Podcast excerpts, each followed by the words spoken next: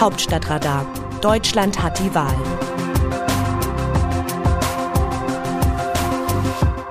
Es ist Dienstag, der 12. Oktober. Noch haben die Sondierungen über eine Ampelkoalition gerade erst begonnen. Und noch ist keineswegs sicher, ob sie am Ende überhaupt zustande kommt. Etwas Bemerkenswertes ist SPD, Grünen und FDP aber schon gelungen. Sie schweigen. Über den Verlauf der Gespräche ist bisher faktisch nichts nach draußen gedrungen. Ja, am Montag hat es nach zehnstündiger Beratung nicht einmal ein Pressestatement gegeben. Herrscharen von Berliner Journalisten geben ein Himmelreich für eine Indiskretion. Das wiederum erinnert daran, dass Schweigen in der Politik ebenso wichtig ist wie Reden, zumal wenn es besonders schwierig wird. Sicher, wer es in der Politik zu etwas bringen will, der wird zunächst ohne ein gewisses rhetorisches Talent nicht weit kommen. Das beginnt mit Kreismitgliederversammlungen und Kandidatenaufstellungen bei Delegiertenkonferenzen und hört bei großen Parteitagen nicht auf. Wer sich mit öffentlichen Auftritten schwer tut, der sollte von der Berufspolitik die Finger lassen. Zur Politik gehört in gewisser Weise die Lust, sich vor anderen zu produzieren. Dabei ist die Zahl der guten Redner im Bundestag rar gesät.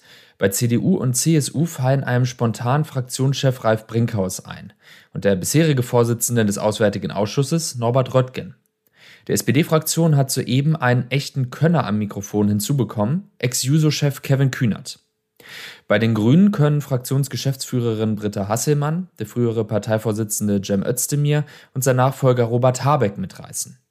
Der Fraktionsvorsitzende Christian Lindner ragt als Redner ebenfalls heraus, sowie Last but not least der Linke Gregor Gysi und seine Parteifreundin Sarah Wagenknecht.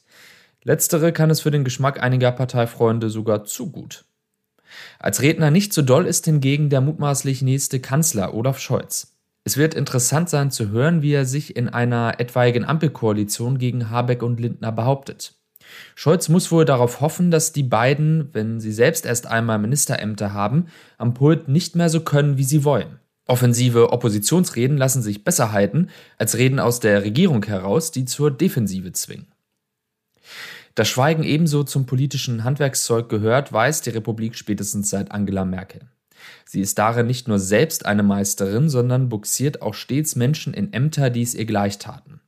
Die einstige Bildungsministerin Annette Schawan beispielsweise, ihren langjährigen Kanzleramtschef Ronald Pofalla oder den scheidenden Wirtschaftsminister Peter Altmaier.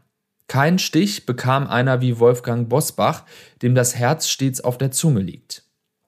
Natürlich, bisweilen ist das Schweigen nur das Schweigen der Hinterzimmer, in denen krumme politische Geschäfte gemacht werden.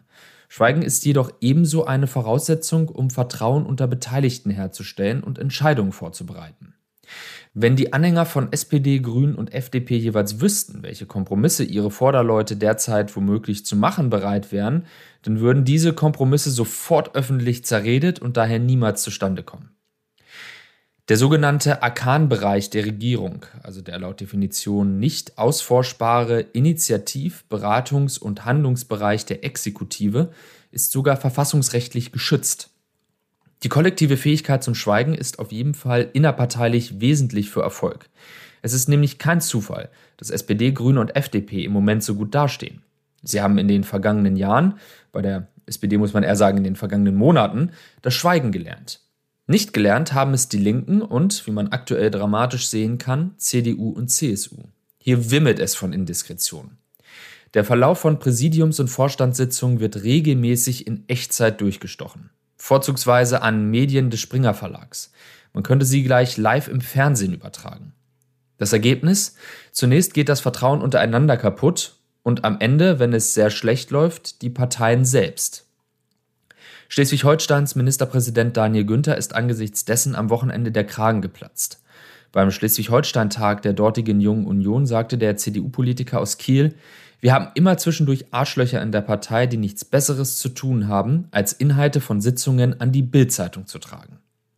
Wenn ein deutscher Spitzenpolitiker beim Reden solche Wörter benutzt, dann weiß man, dass es ihm mit dem Schweigen wirklich wichtig ist. Aus dem Wörterbuch Politsprech Deutsch. Es war das Defizit unseres Spitzenkandidaten, das uns im Wahlkampf wie ein Mühlstein um den Hals gelegt war. Manfred Weber, stellvertretender CSU-Vorsitzender. Meistens ist es ja so, dass Politiker nicht ganz das meinen, was sie sagen. Mit der Differenz beschäftigt sich regelmäßig diese Rubrik. Bei der jüngsten Äußerung des stellvertretenden CSU-Vorsitzenden Manfred Weber über Unionskanzlerkandidat Armin Laschet verhält es sich anders. Denn erstens ist Weber eigenständig genug, um seinen Parteivorsitzenden Markus Söder nicht nach dem Mund zu reden oder wie ein Papagei das zu wiederholen, was dieser seit Wochen sagt. Überdies ist Weber eher bekannt dafür, seine Worte zu wägen. Und überhaupt ist es irgendwie längst egal, ob er dem Kandidaten die Schuld an der Wahlniederlage gibt oder nicht. Die Wahl ist vorüber und Laschet bald nicht mehr da. Das Wort Mühlstein ist deshalb ebenso hart wie ernst gemeint. Wie sehen andere Nationen Deutschland?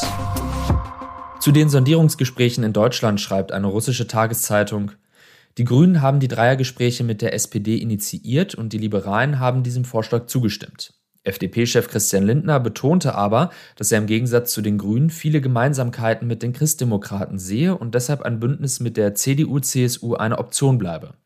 All diese ausweichenden Äußerungen können so interpretiert werden, dass Lindner eine Koalition mit den Christdemokraten anstrebt, die aber wegen der gravierenden Differenzen zwischen CDU, CSU und Grünen noch nicht möglich ist.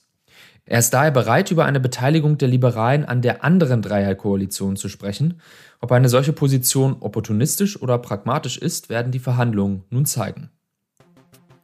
Das Autorenteam dieses Newsletters meldet sich am Donnerstag wieder, dann berichtet meine Kollegin Eva Quadbeck. Text Markus Decker, am Mikrofon Dennis Pützig.